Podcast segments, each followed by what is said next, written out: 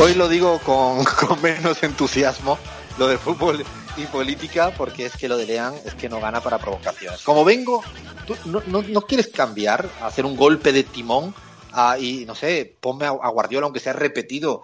Me da igual, eh, Leán, yo creo que la audiencia va a entender que hoy yo estoy Pero ya lo hicimos. Guardiola.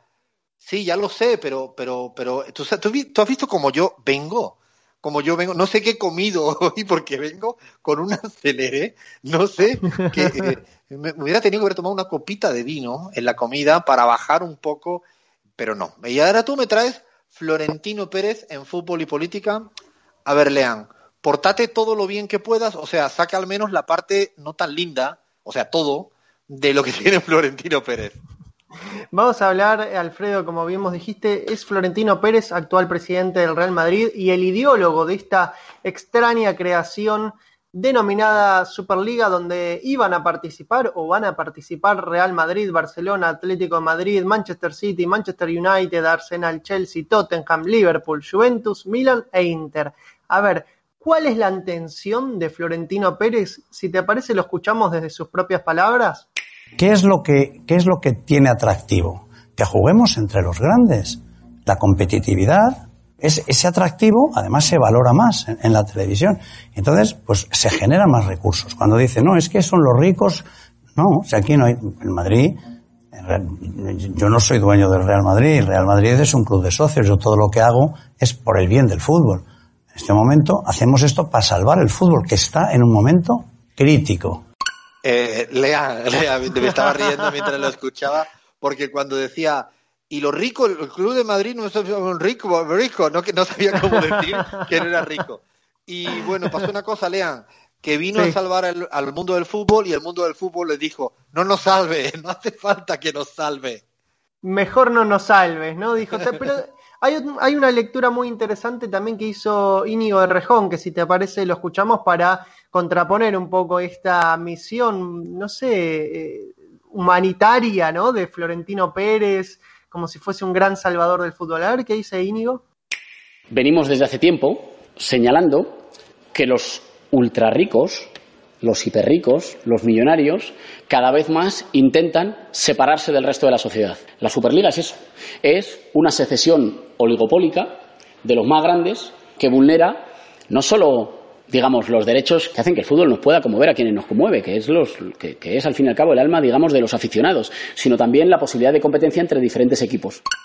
Más claro a agua. Estoy de acuerdo en todo lo que dice Íñigo. Bueno, no ha dicho que es del Real Madrid, que sería lo único que no estoy de acuerdo de, de Íñi, pero eh, creo que, que da la tecla. Ha hablado media, yo diría que media Europa ha hablado al respecto. Ha hablado Boris Johnson, ha hablado Mario Draghi, ha hablado el presidente español, ha hablado muchos políticos y políticas en España, eh, prácticamente en, en todo el mundo, diciéndole eso, no nos salve, porque es una mentira. Es otro eufemismo más de venir a salvar el mundo, o sea, enriquecerse los bolsillos de unos pocos. Y el ideólogo de todo esto, Lean, es el mismísimo Florentino Pérez, que quién es, para quien no le conozca. Bueno, Alfredo, te cuento. Eh, Florentino Pérez nació el 8 de marzo de 1947 en Madrid. Se crió en una familia de clase media, se puede decir sin demasiados lujos, sin demasiadas eh, ostentaciones. Te cuento un pequeño detalle. En el colegio Florentino Pérez era arquero, tanto en el fútbol como en el handball. Sí. No, yo tengo mi teoría de los arqueros.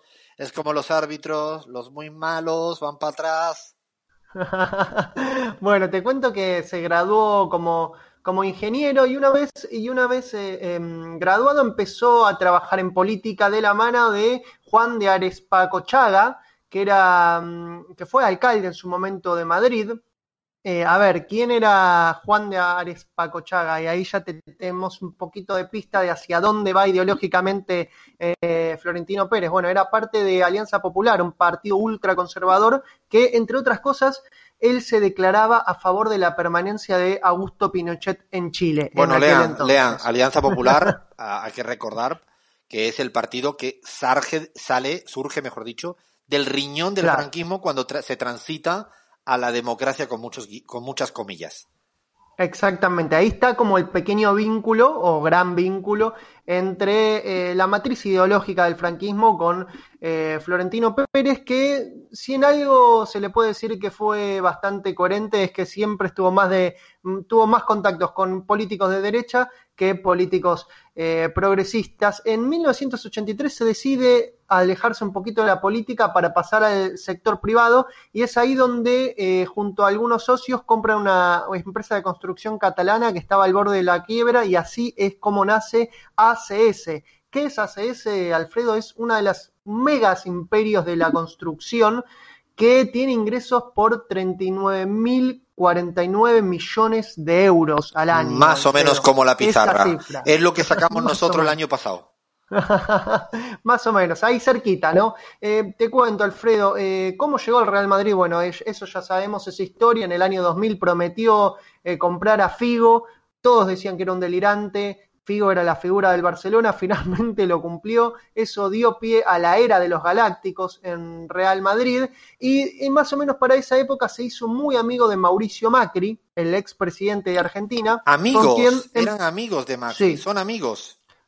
Amigos y sobre todo amigos de negocios, Alfredo, ¿por qué? Porque a través de ACS Macri lo tentó para empezar a, a venir a hacer negocios a Argentina, sobre todo a la Ciudad de Buenos Aires, por ejemplo, le dio la concesión por más hasta 2030 de las autopistas de acceso oeste y acceso norte en Argentina, la tiene Florentino Pérez. Cada vez que pasamos por un peaje, Florentino Pérez se hace más rico en Argentina. O sea, eh, las subidas de peaje que se sufren en la Argentina, especialmente en, en capital y alrededores, partecita de esta plata también se la lleva el mismo Florentino Pérez se la lleva, se la lleva Florentino Pérez para crear la Superliga. También es amigo de otro gran amigo de Macri, el expresidente del gobierno español, Mariano Rajoy, del Partido Popular. De hecho, hubo ahí un gran escándalo entre eh, el PP y la ACS, que figuraba como una de las empresas que habían donado fondos al ex tesorero del PP, Luis Bárcenas, en aquel entonces fue un gran escándalo. Y eh, también se habla mucho del palco, ¿no? Del palco de los negocios del Real Madrid, eh, ahí en el palco Florentino Pérez recibía a empresarios, a ministros, a presidentes. el propio Jesús Gil Gil, que es un filósofo, eh, el expresidente de Atlético Madrid, que deja esas grandes frases, ¿no? El palco del Bernabé dijo, cumple en democracia la función de las cacerías en la dictadura de Franco. Uy, no había escuchado esa declaración. Eh, hay que recordar que Gil lo tuvimos aquí en Fútbol y Política expresidente del Real Madrid, ya del Atlético de Madrid, perdón, ya murió, ultrafascista también, pero con estas frases así tan pensadas. Bueno, en el palco, en el palco de Florentino Pérez, que ha sido precisamente lo que más ha salido a relucir estos días, porque se creía que el mundo del fútbol en el mundo era el palco del, del Santiago Bernabéu, eh, ha habido una fuerte crítica, ¿no? Por el patinazo, por la, ¿no? Yo diría que eh, casi la, lo que ha hecho a lo Copperfield, ¿no? De generar una ilusión de algo que no existía, que era la Superliga. Claro, se, se creyó que el mundo del fútbol, los aficionados en el mundo, es como él cuece cualquier tipo de negocio en el palco del Bernabéu. Eh, tenías algunas cositas más, insisto, de Florentino Pérez, presidente del Real Madrid, que venía de las filas del Partido Popular o cercano al Partido Popular, que hizo mucho business, tanto business, nos decía hace minutos, como incluso ganando plata las autopistas de alrededor de, de Buenos Aires y tiene todavía por ahí algunas perlitas más que quiero que, que le cuentes a nuestros oyentes. Lean.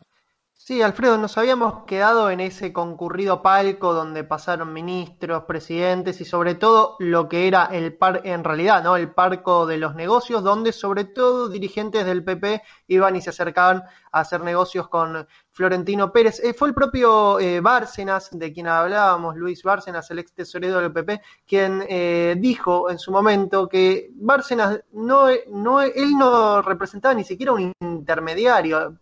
Florentino Pérez tenía un nivel de interlocución con los más altos cuadros del PP y del gobierno de aquel entonces de Rajoy, como por ejemplo Juan Miguel Villarmir, quien también asistió al palco del Bernabé la verdad es como bien dijimos, eh, como bien dijimos, José María Aznar estuvo ahí, Mariano Rajoy, también ha pasado por eh, alguna vez por el eh, palco del, del, Real Madrid Felipe González. Nadie se perdió, nadie se perdió de estar ahí y tener esa foto con Florentino Pérez.